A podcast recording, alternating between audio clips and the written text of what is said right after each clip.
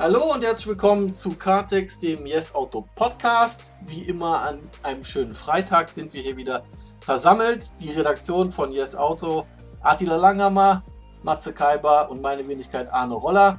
Ein Gruß in die Runde. Wie geht's euch, Kollegen? Servus, Servus. mir geht's gut. Ja, gut, endlich Freitag. Das ist doch äh, ja. angenehm. Mein Lieblingstag. ja, äh, Podcast am Freitag ist es immer wieder eine Wonne, um ins Wochenende zu starten. Ihr habt danach frei, ich kann dann editieren, aber äh, passt schon, ne? Ich werde ja heute auch noch fertig und darf dann noch in die Sonne. Aber ich weiß, wer, und da sind wir beim ersten Thema, ich weiß, wer gestern in der Sonne war, mit einem richtig schönen Auto. Äh, das ist das Erste, worüber ich was wissen will. Ähm, du hast gestern Produktion gehabt mit dem Porsche 911 Targa, Attila, erzähl mal. Ich habe jetzt heute früh noch schnell ein, also wir hatten bei Instagram ein QA-Video angeboten, da gab es zwei Fragen. Das habe ich heute früh noch schnell selbst aufgenommen, weil wir gestern wirklich den ganzen Tag unterwegs waren und das ziemlich straff war. Und dann habe ich überlegt, was sage ich denn über das Auto? Und eigentlich, was mir über den neuen Elver, und das jetzt hat wahrscheinlich nichts mit dem Targa zu tun, ganz, äh, das ist ein super klares Fahrgefühl, was das Auto bietet. Also das fühlt sich einfach organisch an. Das ist wirklich schön natürlich, wenn man jetzt keine Freude an Autos hat, dann versteht man das vielleicht nicht, aber das ist direkt, das ist straff, aber jetzt, also wenn nicht verwöhnt ist, hält, ich habe es auch gesagt, wenn du nicht jetzt super verwöhnt bist und immer nur in weichen Polstern sitzt im Auto, dann hältst du es auch mit der straffen Abstimmung und in den Sportsitzen gut aus.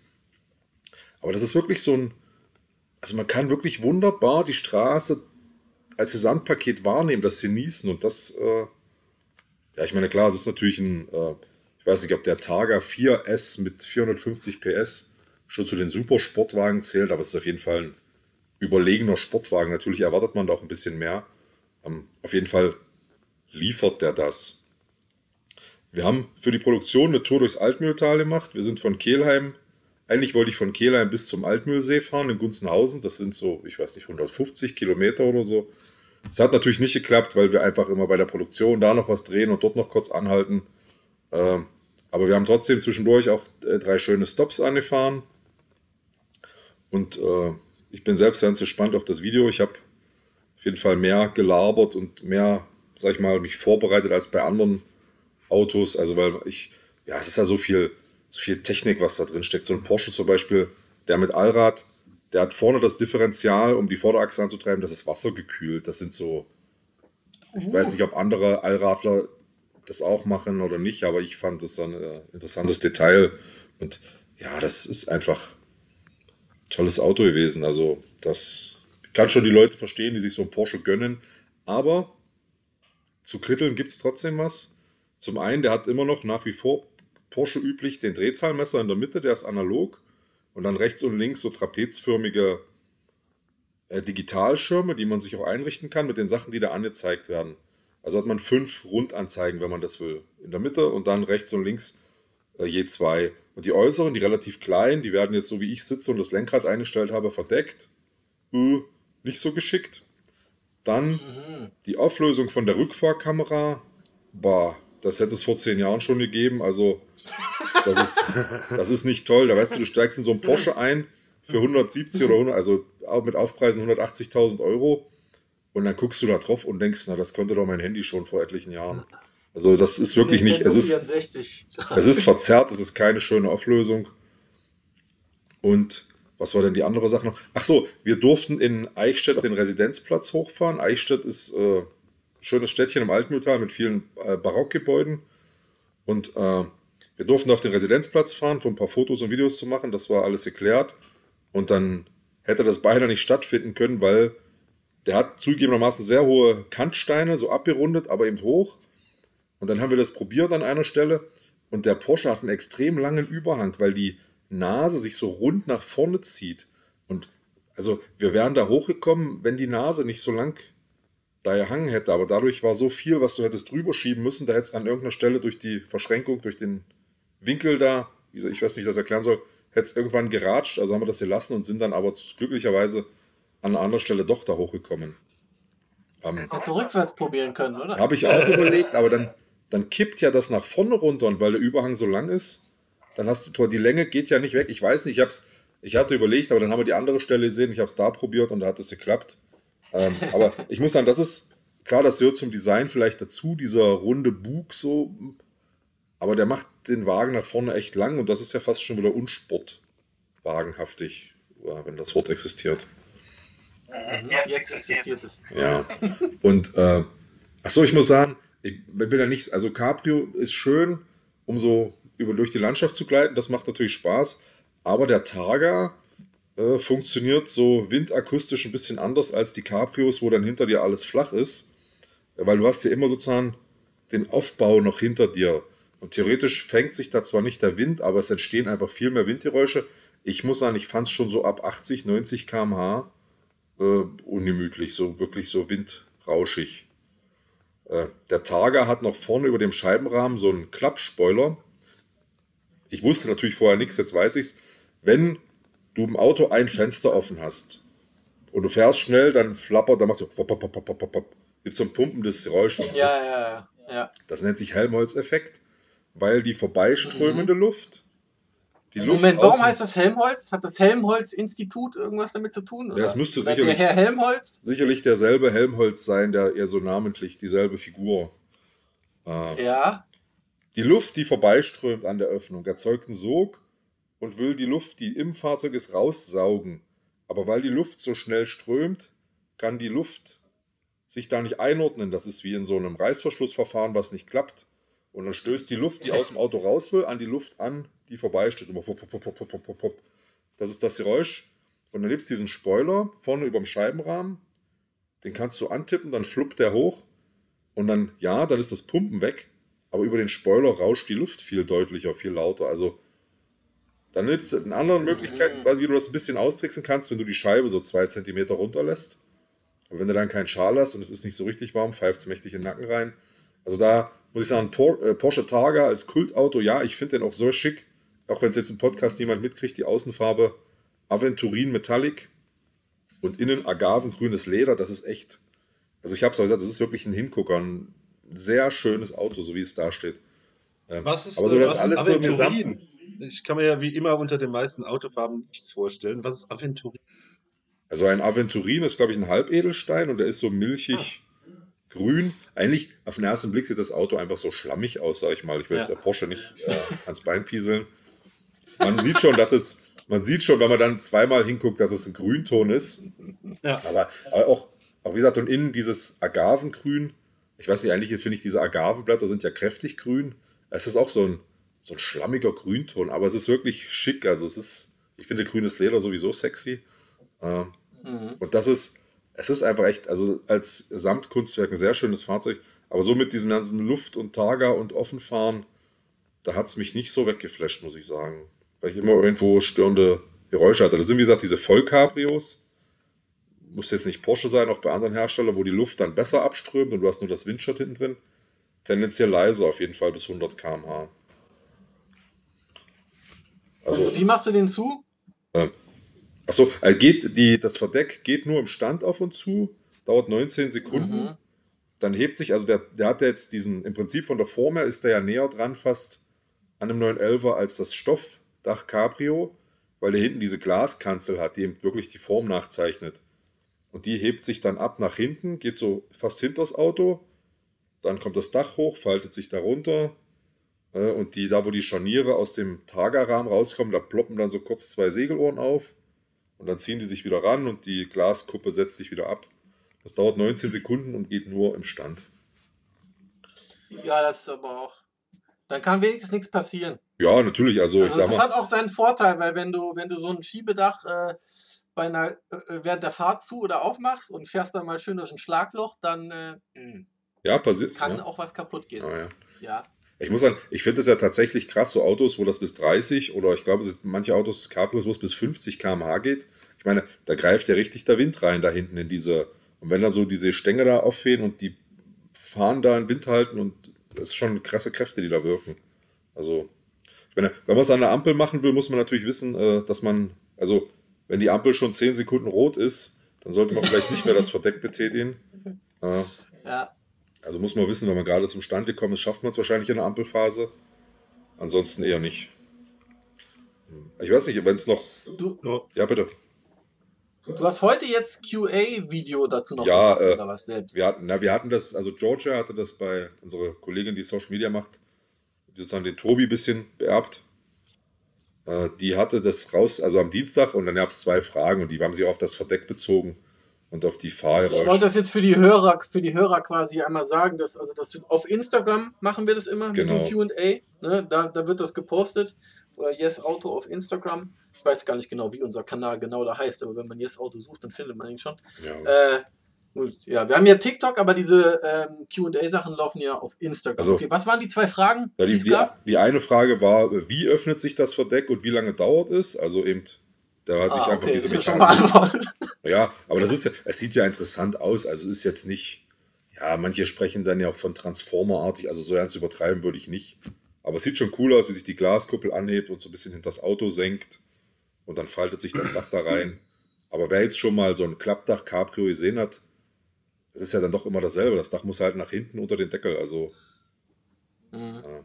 Es geht auch nicht automatisch irgendeine krasse Choreografie-Musik an, dass so die Geigentöne annähen. Also es wäre vielleicht äh, für den nächsten Porsche Targa oder fürs Facelift, wenn du das Verdeck aufmachst, geht so eine Engelsmusik an oder so. Können die ja mal ausprobieren. Ähm, aber ja, es sieht halt interessant aus, vor allem weil die Glaskuppel natürlich hinten, ähm, ja, die ist einfach schick. Und ich bin vom Vorgänger 911, also vom 991, das Cabrio tatsächlich mal gefahren. Wenn du das aufmachst, hast du hinter dir so diesen Buckel vom Verdeck. Also die Rücksicht nach hinten ist sehr schlecht im 911er Cabrio, zumindest war es beim Vorgänger so, wird jetzt recht ähnlich sein, weil der Targa ja das flache Dach hat und wegklappt und die Glaskuppel wieder hinsetzt, kannst du sehr viel besser nach hinten rausgucken. Also die Übersichtlichkeit ist besser, wenn du offen fährst. Es ist halt, also jetzt, jetzt denkt man im Cabrio, ja, Übersichtlichkeit im Cabrio muss doch toll sein. Im 911 sitzt du einfach sehr tief und das Verdeck türmt sich hinten so buckelartig auf und dann äh, musst du so mit dem Arsch aus dem Sitz und darüber oder, also wie gesagt, das ist auf jeden Fall ein Vorteil vom Targa. Und, achso, nochmal zu den QA-Videos. Ja, wir, ja, nee, schon gut. Ansonsten, äh, weiß nicht, habt ihr noch Fragen? Oder Matthias, du hast ja gesagt, du bist so ein großer Porsche Targa-Fan oder Ich- Liebhaber oder.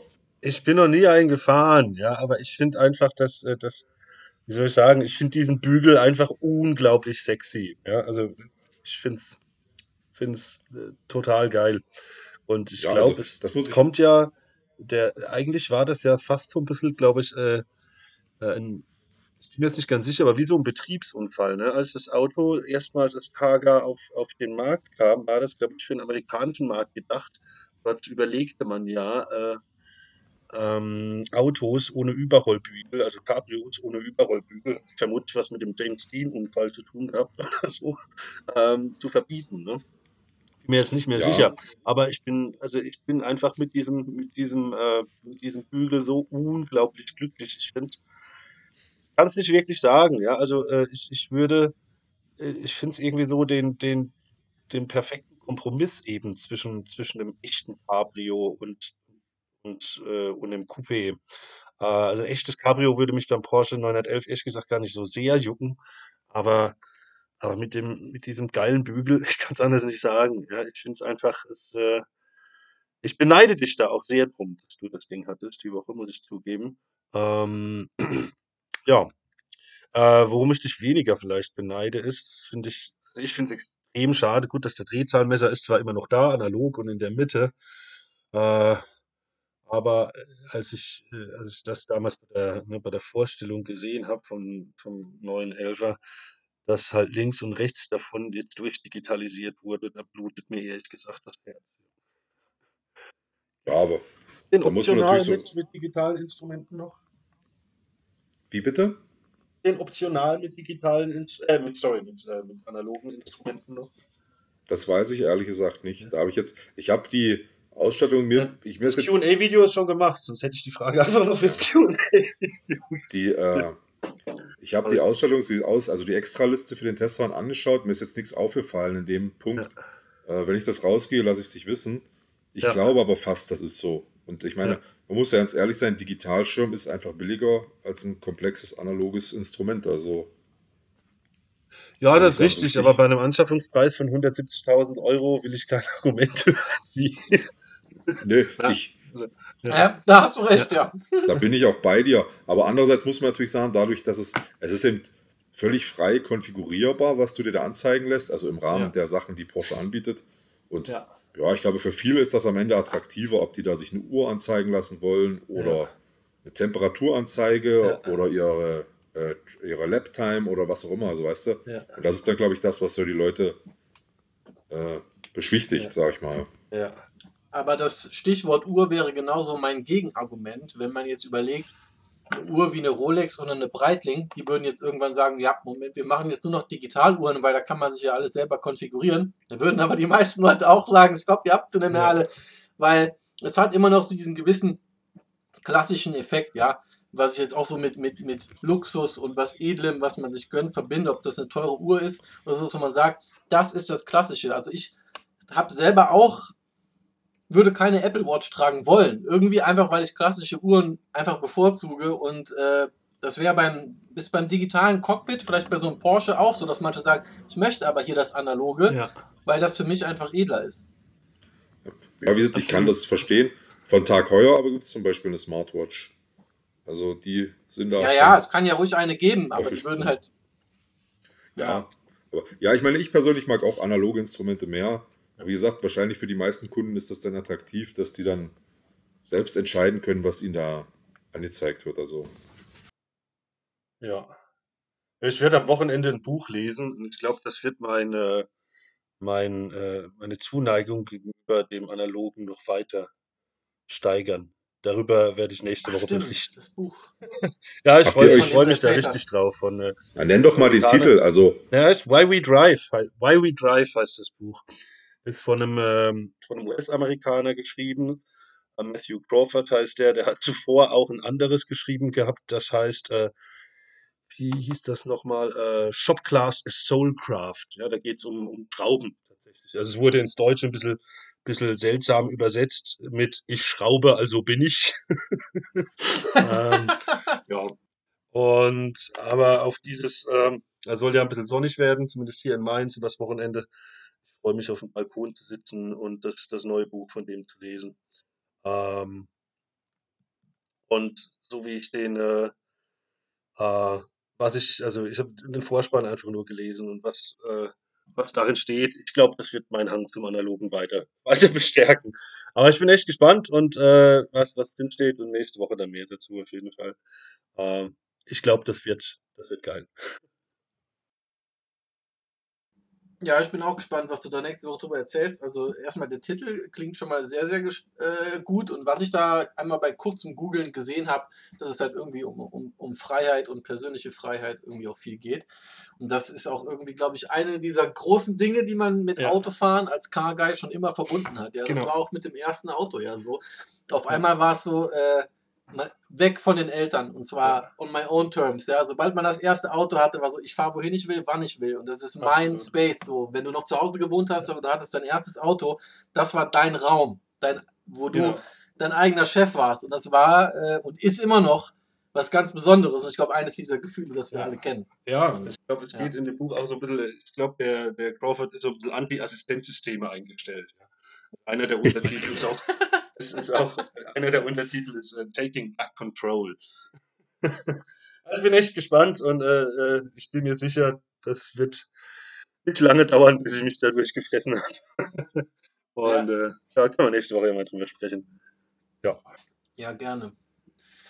Diese Woche wolltest du ah, äh, ja auf jeden Fall über den SLK sprechen, hast richtig, du mir gesagt. Ja. Über 25 Jahre SLK ist dieses Jahr, oder Das wie? ist richtig. Und eigentlich passt das ja fast so ein bisschen zum, äh, zum Aga.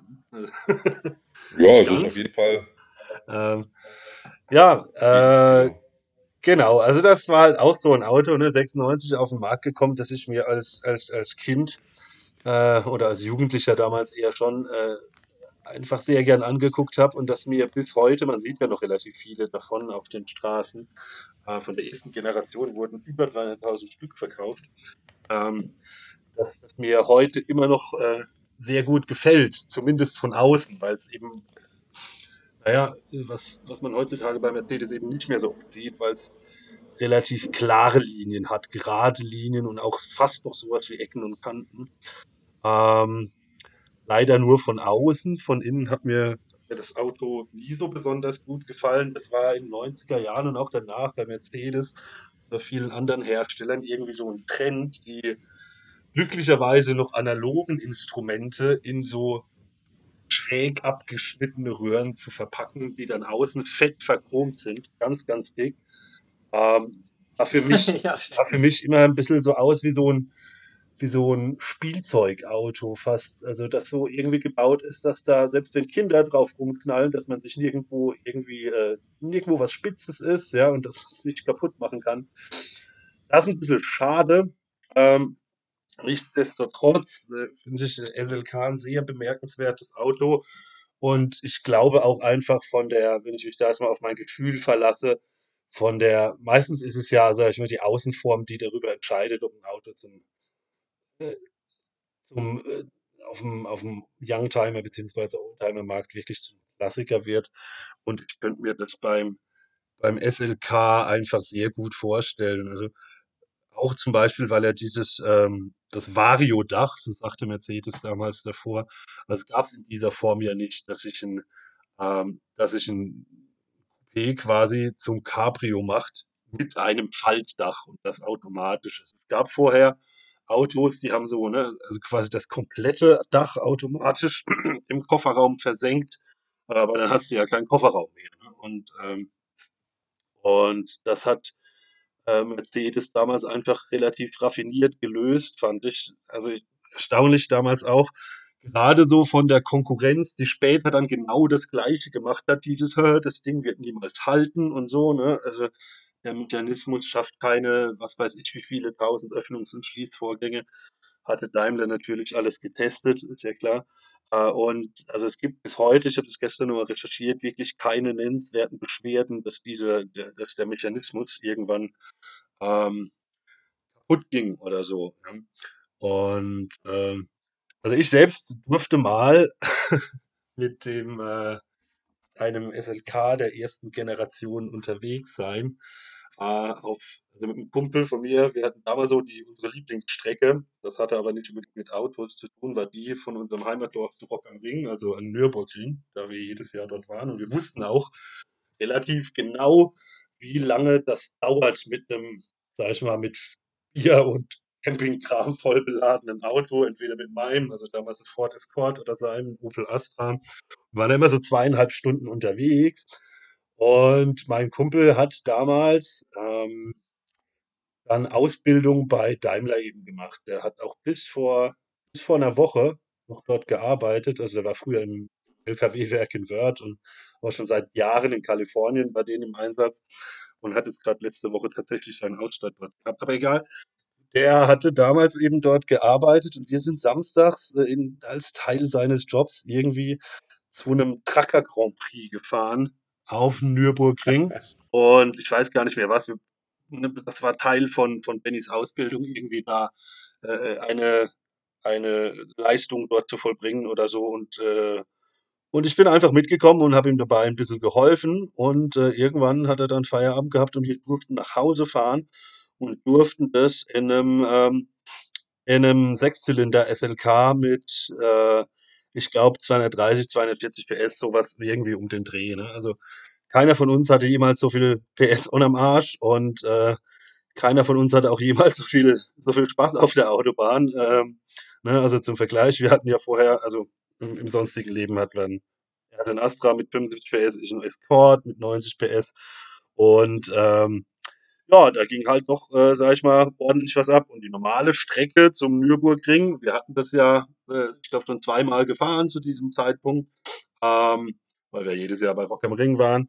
Und wir waren immer so zweieinhalb Stunden unterwegs, ohne dass es Stau gab, mit einem kurzen Stopp zwischendrin. Den Stopp hatten wir auch gemacht, einfach aber um das Steuer zu wechseln, so in etwa nach der Hälfte. Wir wollten dann einfach mal gucken, ja, wie, wie schnell ist die, die Strecke, für die wir normal zweieinhalb Stunden brauchen, eigentlich zurückzulegen. Und ähm, ne, Samstagabend, freie Autobahn, optimale Bedingungen, um genau das rauszufinden, sozusagen. Ne? Und äh, Das hat richtig Spaß gemacht und wir sind tatsächlich äh, unter der Hälfte der Zeit geblieben. Also die zweieinhalb Stunden, die wir normal brauchten, äh, reduzierten sich plötzlich auf weniger als 70 Minuten. Und Was gibt's da zu lachen? ihr seid ansonsten wahrscheinlich sehr gemütlich gefahren. So. Ich meine, ja, wenn man also, Rock am Ring Wochenendtrip hat man auch keinen Grund, äh, Gas zu Richtig. Also es ist so, ne, wenn, wenn man, äh, ja, also gemütlich, ja, auf jeden Fall. Und äh, ich sag mal so, einer von uns beiden musste ja immer nur fahren. Das heißt, der andere konnte schon was trinken. Und je nachdem, wer dann der andere war, musste man halt auch entsprechend oft mal kurz anhalten. Ne? Weil äh, Äh, ja, aber ne, also ich meine, die Autos, mit denen wir da hier so hingefahren sind, das waren jetzt nicht die, die, natürlich nicht die stärksten, waren ja unsere ersten, die wir hatten quasi. Und die waren ja auch vollgeladen bis oben hin. Ja, also teilweise waren die halt so voll, wenn du, ähm, wenn du eine Vollbremsung machst oder so, dann kommst, kriegst du erstmal das Zelt ins Genick oder so. Ja, also, ähm, und, aber ja, aber das war auf jeden Fall das war eine geile Nummer mit einem leeren Auto mit sehr viel mehr PS, um Nürburgring zurückzufahren. Ich kann mich auch noch an eine sehr lustige Situation erinnern. Der, der Chef von, von meinem Kumpel hatte ähm, irgendwie, irgendwie war was noch unklar. Ich glaube, äh, Benny hatte den Arbeitsplatz dort am Nürburgring zu früh verlassen oder so. Und äh, auf seine Anweisung hin äh, bin ich dann ans Handy und ne, so den Klassiker gemacht. Ne? Einfach so ein bisschen über das, es waren ja noch keine Smartphones damals, weil es heutzutage wahrscheinlich auch noch geht, einfach so über das Mikrofon gerieben und so geht von op, op, ganz schlechter Empfang und aufgelegt. Ja. das war, das ist, ich, ich, äh, ich merke gerade, wie ich im Grinsen bin und so. Es war einfach, es war eine schöne, eine, eine schöne Sache damals. Ja. Ja, dann verbindet dich halt äh, anscheinend, oder nicht nur anscheinend, dadurch halt irgendwie was Besonderes mit dem SLK. Und wir hatten ja letztens auch mal über den Frontera geredet ja. und den äh, fand ich ja auch, da war ich voll auf der, bei dir. Jetzt, was du eben gesagt hast, da habe ich so gedacht, hm, ich weiß nicht, du meintest, dass du glaubst, der hat das Potenzial zum großen Klassiker. Ja. Ähm, ja. Auf der anderen Seite, ich muss da immer, ich denke da, kennt ihr ja noch den Porsche 924, ne? Ja. Ja. Und der hat jetzt auf dem Gebrauchtwagenmarkt halt einfach nicht so die Preise und äh, nicht so den, den hohen Wert, weil er halt immer so als in Anführungszeichen der Frauen-Porsche verschrien war.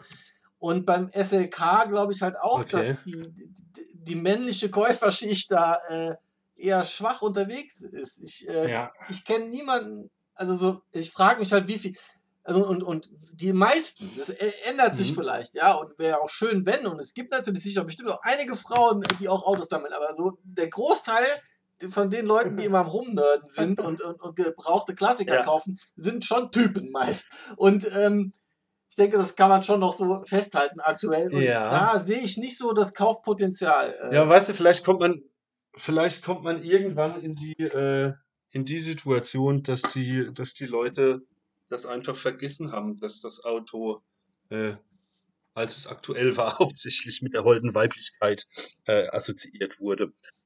Ähm, Vielleicht, aber, es ist aber die äh, Leute, die, die so drin sind in der Thematik, die wissen das. Ja. Das ist beim 924 auch ähnlich. Ja, aber, ja, gut. Also, das kann natürlich auch sein, dass da irgendwelche Leute dann irgendwann mal in der Thematik drin sind, die halt 1996, als das Ding rauskam, noch gar nicht geboren wurden. Es ist so generell halt. Ne? Also Mercedes Cabrios gehen irgendwann äh, im, im, irgendwann im Preis nach oben. Ne? Momentan sind die Preise, die verlangt werden, äh, noch relativ moderat. Also für so ein, ich habe gestern mal nachgeguckt auf äh, classicanalytics.de für einen äh, für so ein SLK 200, das war die Basisversion von 1996 mit mit Vierzylinder und, und 136 PS. Ähm, zahlst du um die 8000 im Moment. Ähm, und also deren Indikator, äh, Indikatoren sagen auch, das Ding wird, äh, wird irgendwann steigen Marktpreis. Schauen wir mal. Also ich, ja, ja, ich, ich, äh, ich, ich finde es ehrlich gesagt steigen, interessant, dass du das, äh, dass, dass du das Thema ansprichst, weil ähm, ne, also du hast damals ja definitiv auch schon gelebt und dich für Autos begeistert. Und ich habe jetzt ehrlich gesagt, dass ich das, äh, als ich gestern den Artikel dazu gemacht habe, gar nicht dran gedacht. Also es wird jetzt quasi wieder in, in, ins Gedächtnis gerufen, ja, stimmt, eigentlich sind mit dem Auto, also zumindest bei uns äh, damals im Heimatdorf, hauptsächlich Frauen umgefahren. Was generell nichts Falsches Ja. ist. Ähm, aber äh, das stimmt, ja. Also am, am Markt äh, muss ja von, von irgendeiner Seite irgendeine Nachfrage bestehen. Interessantes Thema. Also irgendwie hatte ich immer das Gefühl, die, die, die, die Männer sind immer CLK gefahren meistens. Ja, mein Cousin. Da habe ich sehr, sehr viele Leute immer gesehen und dachte auch schon immer, Ja. weil es war beides nicht so mein Fall. Weder SLK CLK, noch für mich auch nicht. Ähm, bei den SLK, ich finde den von der, von der, also von außen, ja, von der Vorher, ich finde den einfach klasse. Von innen finde ich ihn doof, wenn ich ehrlich bin, aber ähm, weil er eben von innen so blöd rund ist und von außen für ein, für ein Mercedes aus den 90er Jahren einfach hübsch eckig. Also rein geschmacklich kann ich mich da Matthias anschließen. So vom Design finde ich das Auto wirklich schön und spannend. Aber ich, also ich muss sagen, ich würde jetzt mich auch nicht darin sehen, dass ich da viel rumführe, wenn ich einen hätte, weswegen ich mir auch keinen kaufen würde. Also da, aber vom Design finde ich den wirklich spannend und interessant. Ja. Ja, also ob ich mir einen kaufen würde, das würde ich auch eher, wahrscheinlich auch eher nicht. Also, ne, das ist, ich weiß auch gar nicht, ob ich heutzutage noch so gut in die, in die Karre reinpassen würde wie damals. ja. Okay. Also richtig schön finde ich den äh, CL Coupé, äh, Baureihe 215 von 99 Aha. bis 2002. Ja. Den finde ich halt richtig cool. Und da ist es so, der Tobi, ja, Sprich erst mal bitte. Der Tobi weiß das, weil der letztens noch bei mir mal sonntags aus Langeweile bei der Verbrauchsfahrt mitgefahren ist, bei, der, bei meinem Drittelmix. Und da fahre ich ja immer dieselbe Strecke. Und da komme ich an so einem, bei dem Landstraßenteil an irgendeinem so Dorf vorbei, da äh, in der Nähe von zwischen Dasing und Olching. Äh, im Westen von München und da steht so ein CL 600 immer am Straßenrand rum und äh, keine Ahnung, was damit los ist. Der ist anscheinend noch angemeldet, aber der steht da unter den Bäumen und da hat das Harz fällt runter Ja. und äh, ich denke mir, das arme Auto, das steht da nicht gut und äh, das tut mir immer ein bisschen im Herzen weh, weil so ein CL 600 aus der Zeit, der sieht ja richtig cool aus. Ja, auf jeden Fall, aber ich meine, da sprechen wir jetzt ja wirklich von, äh, von komplett verschiedenen Autoklassen. ne? Ähm, also der, der C, C215 war ja mindestens obere Mittelklasse, würde ich mal sagen. Und, und Klar, der, es geht jetzt nur so fuhr ja, das war ja war ein relativ günstiges Auto. Ähm, aber äh, also, dass der natürlich geil ist, die C215, gebe ich absolut recht. Ja, ja. Muss, ich finde sowohl den 215 als auch den 216 sehr schön. Ja. Aber dann sind wir wieder bei, also bei Mercedes, so diese Mercedes-Cockpits, das ist irgendwie für mich dann doch kein schöner Sitz, Schrägstrich Fahrplatz. Also da werden mich jetzt alle Mercedes-Fans und Freunde hassen dafür. Aber, aber also sowohl 215 als auch 216 finde ich sehr schön. Aber das ja, sind, wie Matthias auch sagte, eine ganz andere Klasse als äh, SLK. Mhm. Ja, es geht halt nur so um dieses Designprinzip von Mercedes Coupés und so. Da finde ich, äh, tun, äh, machen die für mich mehr. Aber was, was hast du jetzt gesagt? Warum würdest du kein, in keinem Also, sitzen Ich meine, ich habe ja oder kaufen wollen? privat eine C-Klasse W202. Das ist ein Mercedes, aber da bin ich halt äh, wie die Jungfrau zum Kinde dazu gekommen.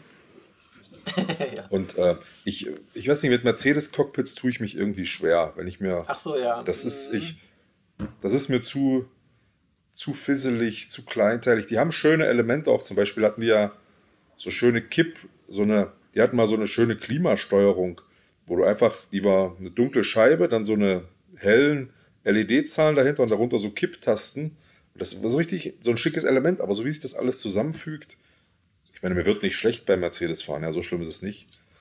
Aber es ist halt dann nicht der Ort, wo ich mehr Geld hintragen würde in so ein Cockpit. Also, Ich sag mal, die neuen sind halt schon jetzt nochmal ganz anders. Äh, Die Ja. neuen, da würde ich sagen, ja, aber ich stimme dir zu, so bei diesen Baureihen aus dieser Zeit. Ich habe zum Beispiel mal geguckt, nach einem CLS hatte ich wirklich überlegt, mir Ja. privat einen zu kaufen. Äh, Das ist diese Baureihe äh, C219. Ja. Äh, weil mir gefällt da von außen einfach verdammt gut. Ja. ich finde den wunderschön Total. von außen.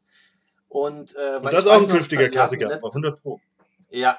Ja, und wir hatten ja letztens das Thema äh, mit Autoüberführung und so. Das war genau die Zeit, äh, als ich äh, bei, in, bei Avis in Frankfurt gearbeitet habe, 2007 und so. Da war der relativ neu. Da habe ich mich einfach ein bisschen verguckt. Und dann habe ich so geschaut und bin auch mal, habe auch mal einen irgendwo am Straßenrand beim Händler gesehen und gehe so hin und der war weiß, schwarze Felgen. Ich dachte, boah, alter Schwede, obergeil. Guck so rein dieses Holz da drin. Dieses Holz da drin. Ich so, nein. das so, nee, kann man einfach nicht machen. Kann, nee, da kann ich nicht drin sitzen. Tut mir leid. Von außen absolut 10 out of 10 obergeil, aber innen drin dieses Holz von, vom, vom Krieg sieht das aus, vom Design her. Nee. Also ich weiß nicht, ob es da vielleicht irgendeine Ausstattungsvariante gibt, wo sie nicht irgendwelches Holz verbaut haben, das komplett den Look zerschießt. Dann würde ich immer noch vielleicht einen kaufen, aber naja. Ja, da bin ich, also da bin ich voll bei dir. Hm. Und wie heißt dieses Modell, womit der Date von, von Vox, ihr kennt den ja alle, den Date, ne? Welchen ich meine. Dieser Gebrauchtwagen-Checker-Typ äh, von, von Vox. Ich habe seit der aus dem Norden, der ist halt 20 Jahren keinen Vox mehr gesehen oder so. Ich weiß, wer das ist, aber ich weiß nicht, was der für eine Karre fährt. Also. Der fährt auch mal mit so einem, manchmal mit so einem Mercedes Coupé kommt der an. Ich glaube, äh, SL vielleicht. Ich bin mir nicht ganz sicher. Wenn die Hörer es wissen, schreibt es uns. Äh, am, vielleicht am besten an redaktion.yesauto.com. Da könnt ihr uns auch alle Fragen hinstellen zu unseren Testwagen oder sonstige Fragen. Immer gerne an diese E-Mail-Adresse. Und wenn ihr wisst, was das für ein Auto ist, das der Date fährt, der ist nämlich auch sehr, sehr schick, den er da fährt. Okay, Arne. Ähm, du bist diese Woche ein Auto gefahren und ich habe äh, äh, schon gehört, das war wohl ziemlich gut. Magst du uns davon etwas erzählen? Ja, äh, ja, das ist, äh, wenn ich, ich muss jetzt da irgendwie, kennt ihr, kennt ihr alle, das ist eine sehr komische Überleitung, ja, aber kennt ihr diese, äh, das war der Marke, Überleitung die, komisch. Die, nein, meine nicht deine, meine, die jetzt kommt. So, meine, okay. Ja, wie ich mir das jetzt herleite, was, was mir in den Kopf kommt bei diesem Auto. Kennt ihr diese Marke Ideal Standard? Äh, leider nicht. Nein, doch, doch, du weißt, was ich meine, Attila. Ja, natürlich, Sanitärzeug. Ja, ja, genau. Aber ich, ich meine, dieser Markenname, Ideal Standard, da hat es bei mir so festgesetzt, der ideale Standard. Wenn du was hast, ah. das ist jetzt kein Sportwagen, das ist jetzt nichts super krasses oder so, aber für das, was es macht, ist es genau ideal. Das ist so der ideale Standard-Alltagsauto. Okay, wir reden vom Skoda Octavia, ja, den habe ich diese Woche äh, da. Und äh, ja, ich habe zu Matthias schon gesagt, selten hat mich mal ein Auto einfach im Gesamtpaket so überzeugt, dass ich sage, okay, ich glaube, ich mache äh, als Idee fürs Video, für YouTube, machen wir jetzt irgendwie mal so, wir machen mal Pro- und Kontra-Konzept, ja. Fünf Pro-Punkte bei diesem Auto und ja, Moment, fünf Negativpunkte, ja, äh, Moment, hallo, bin ich ein bisschen verloren, weil soll ich bei dem Octavia jetzt fünf Sachen finden, die schlecht sind? Finde ich nicht. Ja, also vielleicht komme ich auf zwei oder drei und das ist ja schon eher so subjektive Sachen. Dieses Auto macht einfach fast nichts falsch und macht so vieles richtig und ist dabei ja noch eine von einer Marke, die relativ mit den Preisen noch moderat umgeht, ja, wo man nicht den Namen unbedingt mitkauft. Ja. Von daher kann ich das so verstehen, einfach, wenn du dieses Auto fährst, dass Skoda in letzter Zeit so erfolgreich ist, dass sogar im, im Volkswagen-Konzern die sagen, ja, Moment mal, die sind aber langsam zu erfolgreich. Ja. Und das hat alles schon seinen Grund, ja. Weil du merkst bei diesem Auto an so vielen Ecken und Enden, dass da jemand mitdenkt, dass das vom Kunden her gedacht ist und dieses Gefühl tut so gut.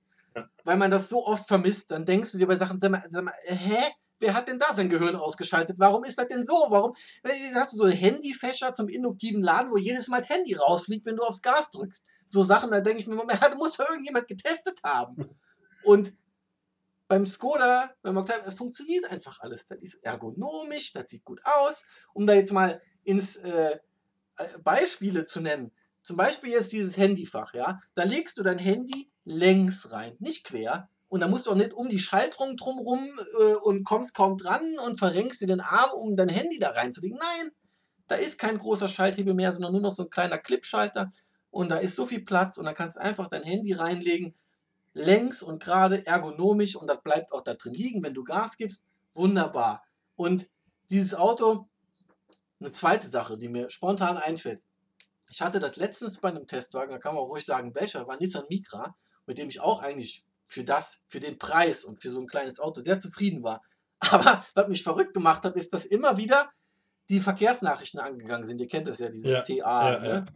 Immer mein Podcast unterbrochen und ja, hier irgendwo in Buxtehude ist ein Stau. Ich fahre in München in der Stadt rum, ist mir scheißegal, lass mich in Ruhe damit. Und ich habe geguckt, wo man das ausstellen kann und habe es nicht gefunden. Bin nochmal rechts rangefahren, Menüs durchgeschaut, fünf Minuten. Oh, weißt du was, dann, ja gut, egal. Und bei, bei Skoda war das so, die Verkehrsnachrichten gingen an und da gab es zwei Optionen. Abbrechen und deaktivieren. Und ich dachte, ah, hat ja mal einer mitgedacht, dass man einfach sofort deaktivieren kann, ja. wenn es einen stört. Und das habe ich woanders noch nicht gesehen. Und das sind so Sachen wie, äh, du machst einen Tankdeckel auf und bei anderen Autos musst du überlegen, okay, wo wird der jetzt hier eingehakt? Hä, Moment. Und bei Skoda ist das ganz klar, wird da reingesteckt in so ein Loch und hält. Und äh, dann kennt man ja diese Simply Clever Gimmicks von Skoda. Total. Hast einen Regenschirm in der Fahrertür, was äh, Oder vorne an der Windschutzscheibe so ein Clip. Genau, für das ja. Parkticket. Genau. Ja, ja. Hat auch sonst keiner. Dann machst du einen Tankdeckel auf, da ist ein Eiskratzer drin. Ja. Weißt immer, da ist immer einer. Falls du mal irgendwie verlegt hast, da ist einer, der hat da ein Fach, der passt da rein. Wunderbar. Vorne ja. machst du die Motorhaube auf, willst Wischwasser nachfüllen. Wenn du diesen Deckel aufmachst, dann ist der Deckel ist weich, der Deckel wird zum Trichter. Ja. Weil der, der, my mind is blown. Kein anderer macht das dass das ein Trichter wird ja. und du dann nichts verkleckern musst mit deinem Wischwasser. Wunderbar, wo ich mir denke, wer sind diese Leute, die so mitdenken bei Skoda? Ich finde es einfach klasse ja. und das Auto fährt auch gut. Ich sag jetzt mal, ich, ich muss mal nachschauen, es gibt da verschiedene äh, Fahrwerksoptionen für dieses Auto. Normal, dann äh, adaptiv, also DCC. Mhm. Dann gibt es Fahrwerk, äh, Sportfahrwerk, da ist dann irgendwie ähm, 10 mm tiefer, glaube ich. Dann gibt es eine Fahrwerkshöherlegung um 15 mm. Jetzt lass mich nicht lügen. Ja. Äh, ich habe es hier vor mir. Die Höherlegung ist 15 mm, Tieferlegung 15 und auch das DCC ist schon 10 mm tiefer. Jetzt, ich bin, äh, habe meine Verbrauchsfahrt gemacht und bin dann so ein bisschen Testfahrt gemacht. Ich weiß jetzt gar nicht genau, welches Fahrwerk da drin ist. Du hast verschiedene Fahrmodi, Komfort, Eco und Sport. Ich muss jetzt nochmal genau schauen, welches Fahrwerk da drin ist äh, und ob ich das schärfer stellen kann. Ja. Aber das Fahrwerk ist wirklich gut. Ähm, aber wir haben zum Beispiel, sind wir ja letztens den Dreier BMW gefahren. Da muss man einfach sagen, da kannst du halt einfach nicht mithalten. Also äh, ja, will er ja aber bestimmt auch nicht. Ne? Also, was heißt, ja, es ist eine andere, ja. genau. Ja. Also, so wie BMW halt äh, Markenkern sportlich ist, so ist halt äh, Skoda Markenkern praktisch, ja. Und, und so wie du, ja. so wie du davon erzählst, also es macht mir richtig Freude, auch dazu zu hören tatsächlich, weil man merkt einfach, da ist eine, äh, es ist, also man merkt einfach, wenn du von was begeistert bist. Und das ist hier gerade äh, sehr spürbar. Äh, was ich persönlich halt an dem Octavia immer wieder absolut phänomenal finde, ne? wir sprechen ja offiziell von einem Auto aus der Kompaktklasse. Ne? Und das ja. Ding hat halt bei umgelegter Rückbank genauso viel Kofferraumvolumen wie Audi A6, der 5er BMW und die E-Klasse, was ich absolut abgefahren finde. Ja. Und ich denke, dass das halt auch in Deutschland, ne, wo, wo man ja auch viel auf, äh, ist es praktisch, was kriege ich rein und so weiter achtet, dass das ein riesen Verkaufsargument halt einfach auch ist. Ja, ja. Klar, wenn die Leute da vergleichen und sehen dann, wieso soll ich da jetzt äh, aber Tausende mehr bezahlen? Ja. Äh, und wo ich, da, wo ich da auch ein kompaktes Auto fahren kann. Und das Ding muss man auch sagen, es sieht halt auch nicht schlecht aus mittlerweile. Ja? Also früher fand ich den nicht so schick, aber jetzt so in aktueller Generation. Und das Auto sieht gut aus. Ja, mit den richtigen Felgen drauf äh, würde ich dir da vollkommen zustimmen. okay. Und man muss halt auch sagen, ja genau, das ist immer wichtiger. Wenn du da schicke Felgen drauf machst, dann sieht der, sieht der gut aus. Und ich meine, äh, Skoda hat sich auch seinen Ruf einfach erarbeitet über jetzt die letzten 20, 30 Jahre und die ja. sind ja auch gut gediegen. Ged wie sagt man? Gediegen? Gediegen? Äh? Nein, Oder nicht gediegen, gediegen, sondern wenn du etwas düngst und es wächst. Ah, das gedeiht. Gedeiht, aber die Frage. Ich frage mich gerade auch. ich kann es dir nicht beantworten, Arne. Äh, ähm, ja, also ja, du weißt, was ich meine. Ja. Unter VW, sage ich mal, die haben die ja, es gibt ja immer wieder Konzerne, die verleiben sich eine Marke ein und dann wird die äh, sterben gelassen. Aber äh, ja. hier das Gegenteil. Die sind sehr, sehr aufgeblüht. Ja. Und man weiß halt, ah, das ist VW, das heißt, man bekommt eine Qualität. Mhm. Und die haben sich so einen Ruf erarbeitet, wo sich niemand, wo niemand sagt, ja, nee, das ist mir irgendwie nicht schick genug, Skoda. Genau. Also kann ich mir kaum vorstellen, dass das irgendjemand sagt, ja. Also wirklich irgendwie fast jeder würde sagen, nö, sieht gut aus, passt. Ja. Äh, es, ist- es ist dieses, dieses clever Image auch, ja. Genau. Und auch ein modernes Image. Und Ja. deswegen verkaufen die sich wie warme Semmeln und dann haben sie sich, also muss ich jetzt wirklich sagen, wo ich den getestet habe, haben sie sich verdient. Ja. Ja. Na gut, ich meine, das ist ja auch nichtsdestotrotz, äh, es ist ja die erfolgreichste Importmarke in Deutschland. Ne? Also Ja. zählt ja trotz, trotz, dass es unter dem VW-Dach ist, zählt es ja als Importmarke. Und ich weiß nicht, so vor, vor, keine Ahnung, 20 Jahren oder etwas mehr hätte man sich das kaum vorstellen können. Gell? Das ist immer so, ich kann mich, als Skoda, habe ich mich irgendwie erinnert, das erste Mal, dass ich Skoda wahrgenommen habe, war, keine Ahnung, so als Kind in der Sportschau sonntags, wenn als noch Berichte aus der DEL kamen, Eishockey, ja, da war als in dem Eis im Mittelkreis, war, glaube ich, als mal so ein Mhm. Skoda-Logo. Ich glaube, das ist das erste Ja, Mal, dass ich, das, dass ich, dass ich die Marke wahrgenommen habe, weil auf der Straße gab es da, zumindest da, wo ich gewohnt habe, einfach noch nicht, spielte das noch nicht so, noch nicht so wirklich die große Rolle. Ja. Ja, Ja, doch, also wirklich, wirklich sehr, sehr überzeugend. Du kannst ihn dir halt auch vollpacken mit allem Möglichen. Der hat Sitzheizung und Mhm. Sitzlüftung. Der hat sogar Sitzlüftung, ja. Du hast ja Ledersitze und dann ist halt immer Ledersitze. Ich persönlich mag sie. Wir hatten das Thema Ja. schon mal, andere mögen sie nicht. Aber wenn man sie hat, dann ist es natürlich super geil, Ja. wenn du im Sommer äh, Sitzlüftung hast, ja. Sonst klebst du da dran fest. Ja, genau. Also ich würde halt fast Sitzheizung. für mich Genau. die Voraussetzung fast schon. Ne? Also wenn ich mit im Sommer Leder setze, äh, Sitze Mhm. setzen will, dann, dann bitte mit Lüftung, weil ansonsten äh, ne, äh, wird, wird mein, äh, verschwimmt mein T-Shirt so langsam zwischen meiner Haut und, und dem Leder einfach. Ja, absolut. Ich meine, ich finde, heutzutage gibt es auch schöne Alternativen. Wenn du jetzt überlegst, in den 80ern, 90ern Ja. war Leder schon das Nonplusultra, Ja. weil ansonsten hast du immer so Stoffsitze bekommen, die sahen einfach nach gar nichts Genau. aus. Ja? Und ähm, heutzutage kannst du Alcantara haben oder was weiß ich, was es da für moderne Mikrofaserstoffe gibt, die Ja. dann irgendwie am- auch noch irgendwie grün sind, weil sie sind hergestellt aus Bambus und was weiß ich, ist ja alles, alles möglich und Ja. eine wirklich coole Sache. Aber wenn schon Ja. Leder oder Kunstleder, am, vielleicht auch am besten noch, dann muss auch, äh, ne, da sind wir noch mal ein bisschen äh, ethischer unterwegs, dann ist es gut, du hast die Sitzheizung, äh, weil so, Leder ist einfach kalt im Winter Und und, im Sommer Sommer, ist es zu genau. heiß. Genau. Aber da lässt es sich helfen. Und dann hat er Lenkradheizung. Ja. Dann kannst du dir dein, dein Infotainment-System, den ganzen Screen kannst du dir konfigurieren, wie du willst. Ähm, Apple CarPlay und äh, Android Auto läuft ab der Ausstattungsvariante Style Wireless. Aha. Und ähm, die Materialien ist auch selten, vor allem in der Preisklasse und so sowas Ja. Gutes. Äh, super schick. Nicht nur Hartplastik. Äh, das, nee, überhaupt Okay. nicht. Kann ich gleich noch sagen. Äh, das Lenkrad hat unten keine Strebe auch. Alright. Also das hat nur so zwei Streben an der Seite. Mhm. Sieht super cool aus. Dann hast du auf dem Armaturenbrett, auf dem Dashboard Ja. vorm Beifahrer, hast du so einen Stoffbezug oben. Der fühlt sich super, Ja. super weich und schick an. Sieht auch gut aus. Dann hast du so eine Strebe in der Mitte mit gebürstetem Alu. Auch top. Dann Türtafeln, Soft Touch.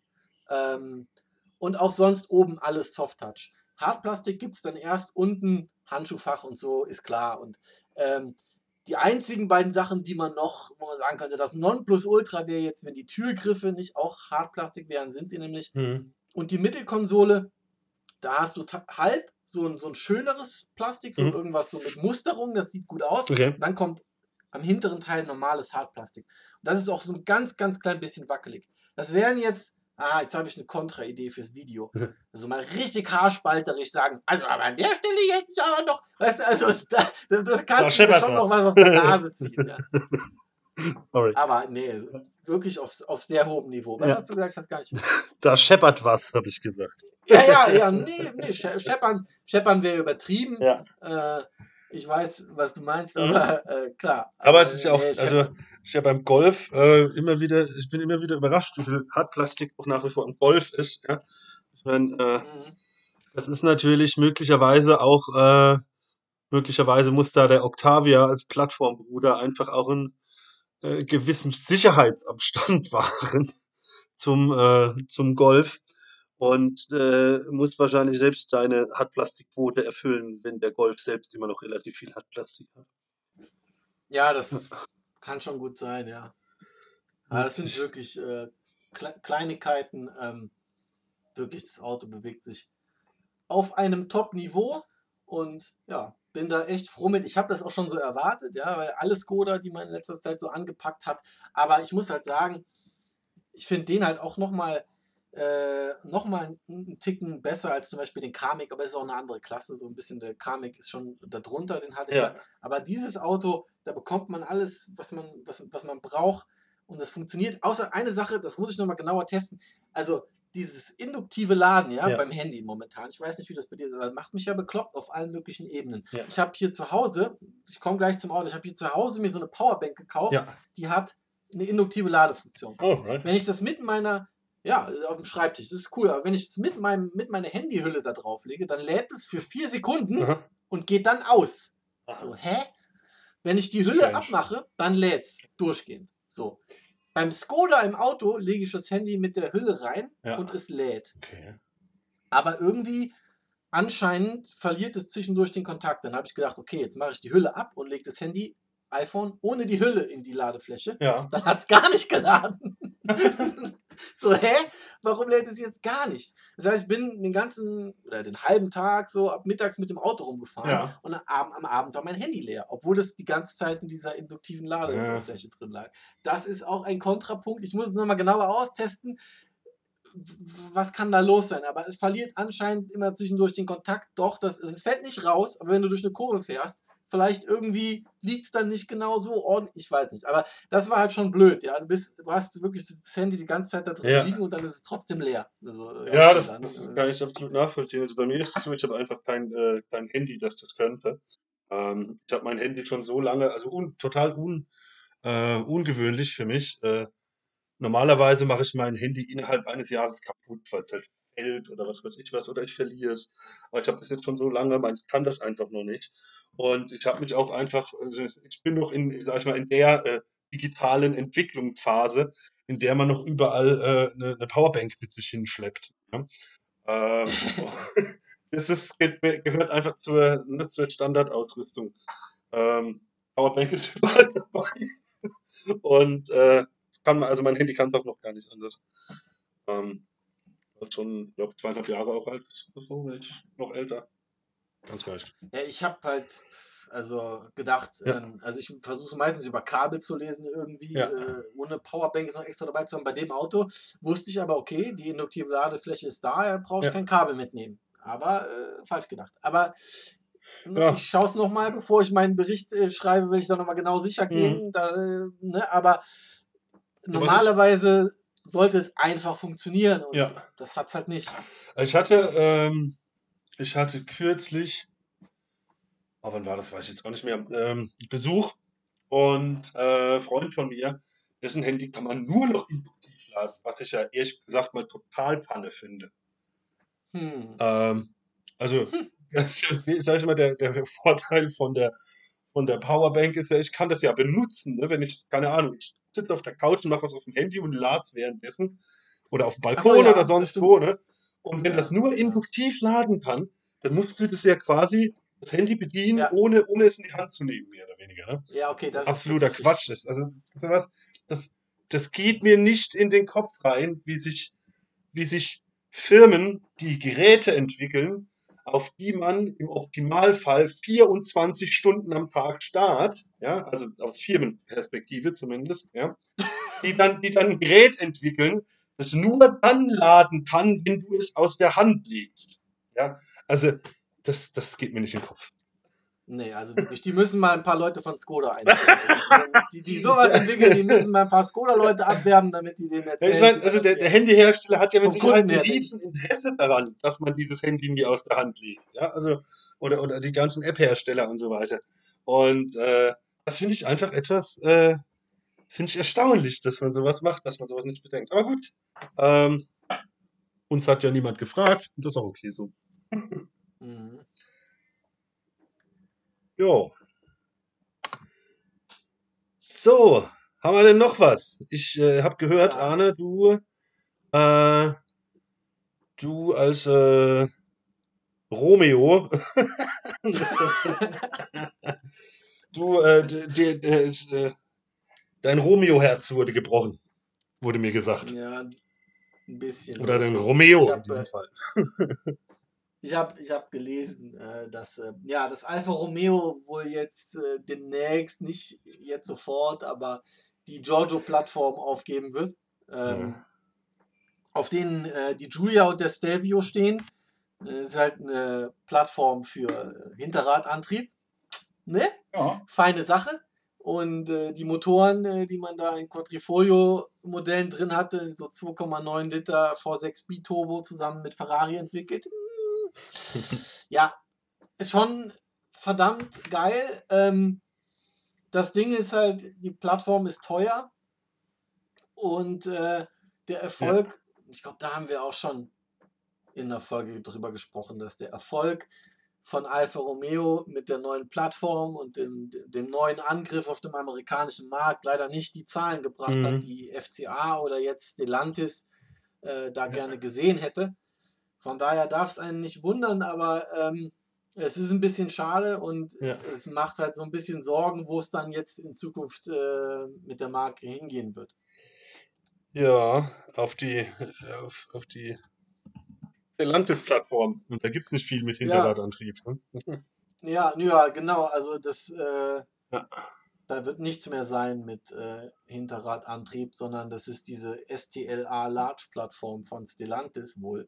Und ja. da stehen halt auch so Autos drauf, die, naja, also da sollte Alpha normal, das sollte nicht so der Anspruch sein von Alpha unbedingt. Ja. Ähm, ja, also. Ja, ich glaube, als Konzernsicht hast du da zwei Chancen. Du verkaufst das Ding, ja, die Marke, weil als, als, als Marke selbst ist die, ich meine, dass, dass, dass eine Alpha-Plattform gibt, die dann von, von, äh, von Citroën, Peugeot und Opel benutzt wird, ne? das ist, äh, das, das wird es ja, nicht geben. Das ne? tut also, dem, das tut der, naja, aber andersrum halt, ja. Aber das ja. tut halt der Marke Alpha Total. wiederum nicht gut. Absolut. Weil, ja. wenn, wenn diese Marke lebt von ihrem Nimbus genau. und der hat, der hat positive wie ne negative Eigenschaften. Ja. Man sagt immer Alpha-Fahrer oder Alpha, ja. Alfa Romeo, Leidenschaft, die Leidenschaft. Ja? Also, wenn du ein Alpha fährst, dann weißt du schon, dass du leiden wirst. Aber dein Herz lacht halt dabei, ja? ja. Weil du das, weil du dieses Auto, was du da hast, in einem besonderen Maße liebst. Ja. Das ist das, was, was Alpha-Fahrer äh, fühlen und warum man, warum man das, warum man diese, diese, diese Bindung überhaupt eingeht. Ich denke, die Marke wäre halt in einem anderen Konzern definitiv besser aufgehoben als in so einem Volumenkonzern wie Stellantis. Mhm. Ja. Sagen wir mal so 60er, 70er Jahre hatte Alpha, glaube ich, noch auch einen sehr guten Ruf. Aber es gibt so bei den alten FCA-Marken ist mal so ein bisschen so der Ruf leider weggebrochen. Aus verschiedenen Gründen. So bei Maserati, Lancia und Alfa Romeo. Ja. Gleichermaßen. Und äh, bei Maserati war es so diese Biturbo-Ära. Äh, bei Lancia ja. würde ich sagen, so die Ende, Ende der 90er, als man mit eigenwilligen Designs die Kunden verkraut hat. Und äh, bei Alpha waren es auch so ähm, Rost und äh, wenig Zuverlässigkeitsthemen ja. in den 90ern. Und äh, bisher hat sich, haben sich diese Marken noch nicht so, noch nicht so richtig erholen können. Und, ähm, ja, da, da bin ich gespannt, wie es da weitergeht, weil man, man, man kann hoffen, dass sich die, die Marken erholen. Ja. Weil man muss ja sagen, also andere italienische äh, Hersteller und Maserati war ja mal schon an einem Punkt, wo ja. man sich mit Ferrari gemessen hat, ja. Ja, klar. Ganz, ganz eindeutig. Und da ist man aber halt einfach nicht mehr. Und ähm, klar, mit Richtig. dem MC20, äh, das ist so ein Auto, das sich mit Ferrari messen will. Ja, ja, auf jeden Fall. Also ich finde schon, die haben die, die Marke jetzt aber jetzt gerade mit dem MC20 auch schon wieder ein bisschen, ein bisschen aufpoliert. Also Maserati war mal, ja. war mal, glaube ich, ganz in der Versenkung verschwunden. Ne? Ja, Und klar. Ähm, ja. Ja, da geht es in eine Richtung. Ich meine, das ist ja das Ding. Ferrari und Lamborghini hatten noch nie so einen Punkt, glaube ich, in meiner Erinnerung, ja. wo sie irgendwie ihren Ruf untergraben hätten oder es irgend so eine ganz lange Schwächephase gab. Und diese drei Marken, über die wir gerade ja. gesprochen haben, hatten alle so einen Punkt. Ja. Wo einfach eine Schwächephase da war. So wie wir mal letztens über Opel gesprochen haben, wo es irgendwann eingebrochen ich mein, ist. Und man hat sich einfach noch nicht so richtig ganz erholt.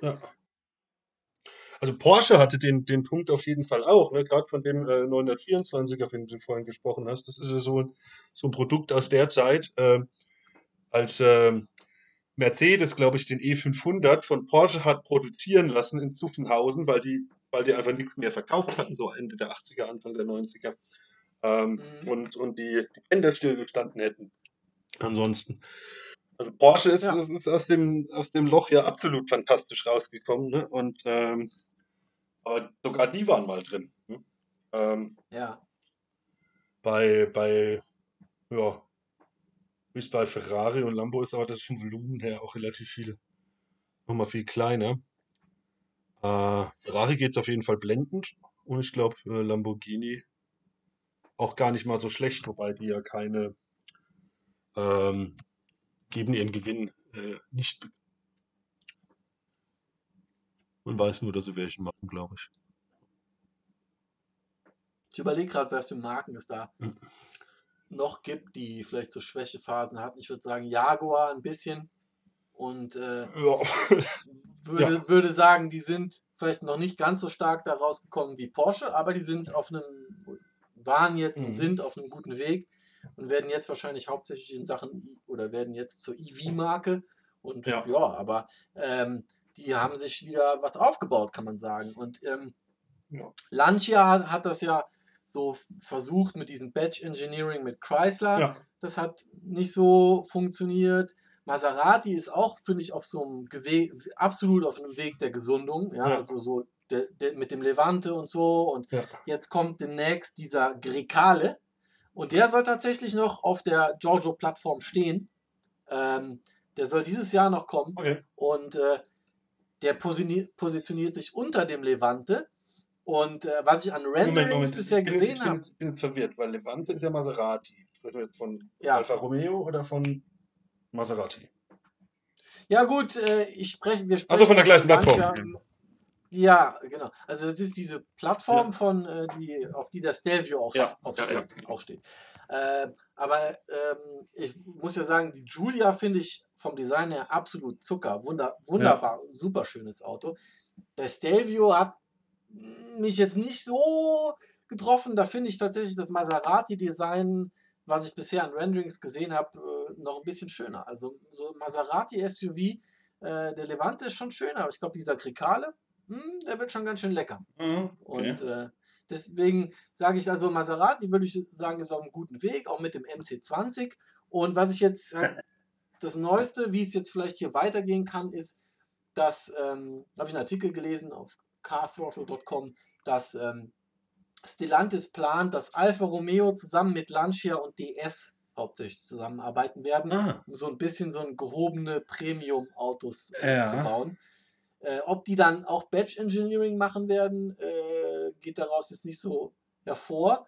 Aber DS, Alpha und Lancia. Lancia soll anscheinend, das fand mich natürlich gefreut, als ich das in dem Artikel gelesen ja. habe, so ein bisschen auch wieder aus der Versenkung geholt werden. Das heißt, ähm, die werden vielleicht dann auf derselben Plattform stehen Aha. wie äh, DS und Alpha-Modelle. Ja.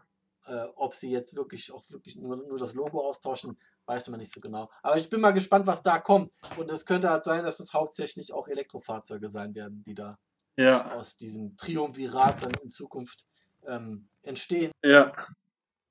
ja. Vielleicht packt man ja den, den äh, äh, eines, auch eines deiner Lieblingsautos, das weiß ich, den, äh, den Lancia Delta nochmal Ja, bitte. Ja, ja, wie jetzt, ja. ja, zum Beispiel, es passt ja fast gerade ein bisschen dazu, gleicher Konzern, andere Marke. Ähm, Opel hat ja diese Woche wieder ein paar Bilder zu dem äh, El Elektromanta gezeigt. Und Geil. ich bin da ehrlich gesagt auch ein bisschen total angefixt von. Ne? Ähm, man weiß noch nicht genau, ob das Ding jetzt in, in Serie geht oder ob es möglicherweise nur ein Umrüstkit ist. Ähm, aber am 19. Mai äh, wollen sie irgendwas offiziell vorstellen und ich bin da echt gespannt wie ein Flitzebogen, wie ein E-Flitzebogen äh, gerade.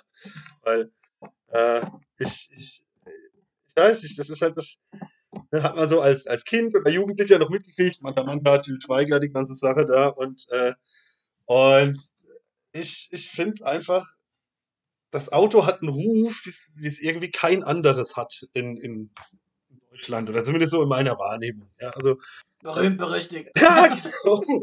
Also gut, ich meine, Dreier BMW hat auch irgendwie äh, bei mir einen guten Ruf, ne? aber das sehen ja viele Ja. Leute als äh, so ein bisschen als ja, so Rowdy-Auto oder so, aber warum auch nicht? Ja? Also, ähm, aber der Manta hat halt wirklich, ne, also ähm, ein, ein, ein eindeutiges Bild bei vielen. Und es ist halt einfach ein geiles Auto eigentlich gewesen. Und, und die Bilder, die sie jetzt halt gezeigt haben, finde ich, also sie sehen echt, sie sehen echt richtig gut aus. Und äh, die haben sich so ein paar total lustige Sachen einfallen lassen.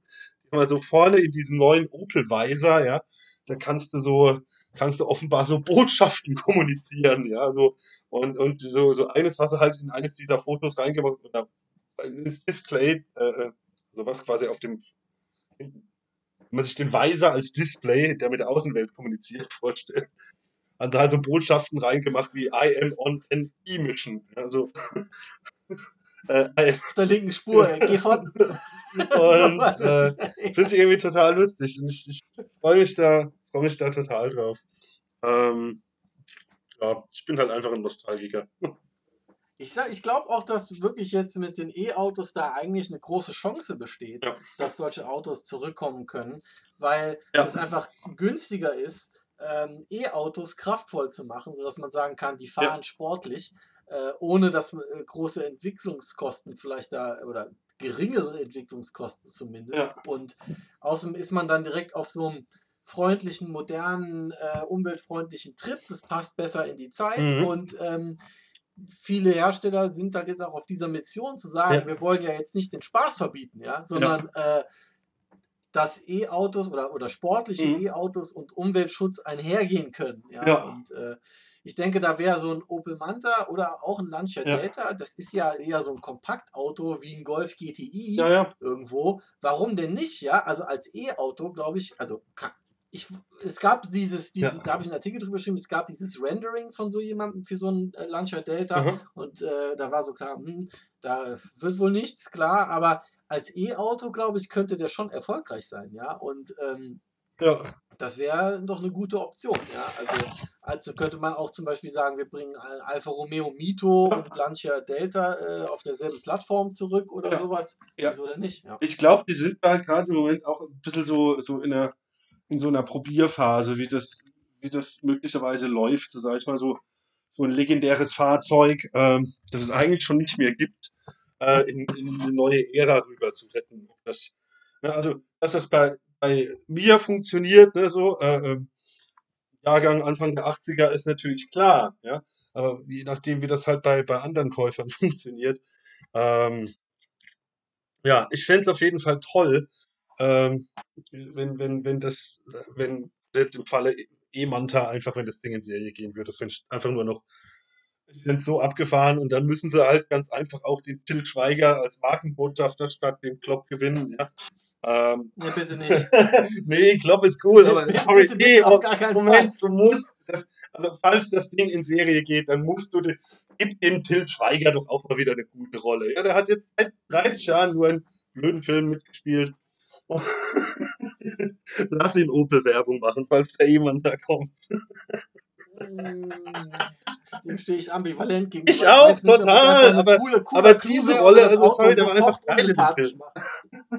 ja klar, in dem Film. Das Ja. war auch, auch schon ein bisschen her. Genau, also Ja. ansonsten mag ich ihn auch nur in einem anderen Film, als Hugo Stieglitz in Inglourious Bastards.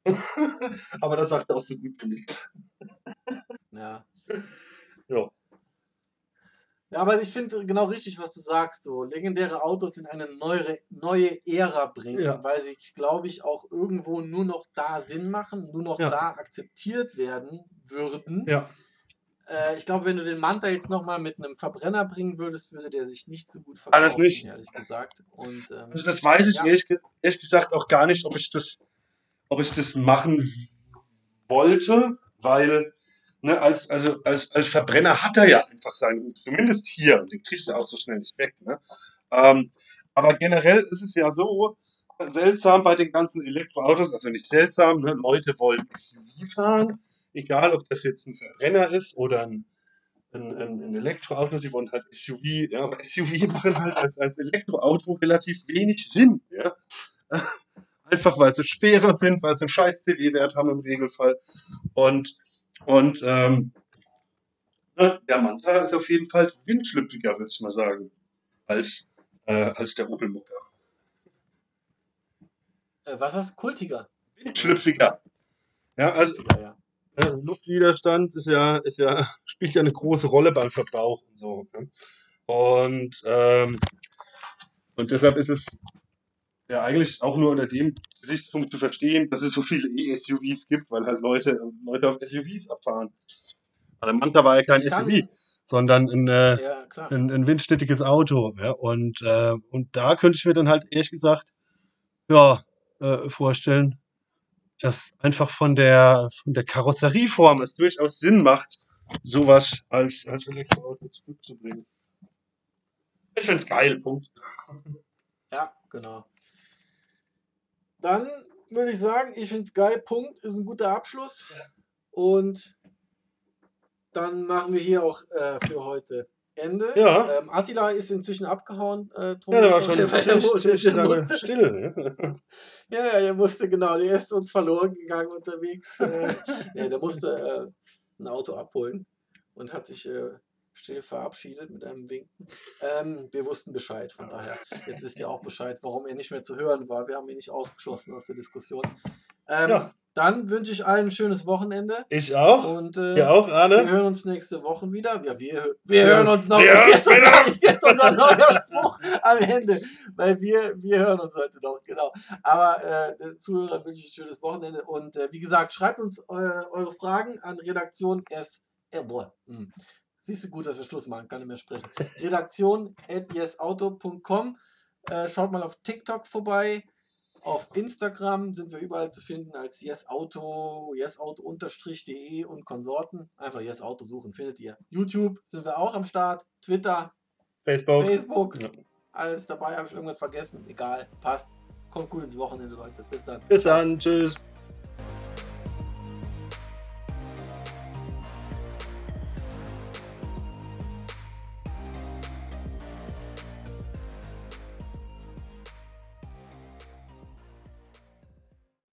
Vielen Dank fürs Zuhören beim Yes Auto Podcast. Wenn es euch gefallen hat, lasst uns gerne ein Review da. Und wenn ihr mehr von uns lesen, sehen oder hören wollt, dann schaut gerne mal auf yesauto.de vorbei oder auf unserem YouTube-Channel. Bis dahin, macht's gut.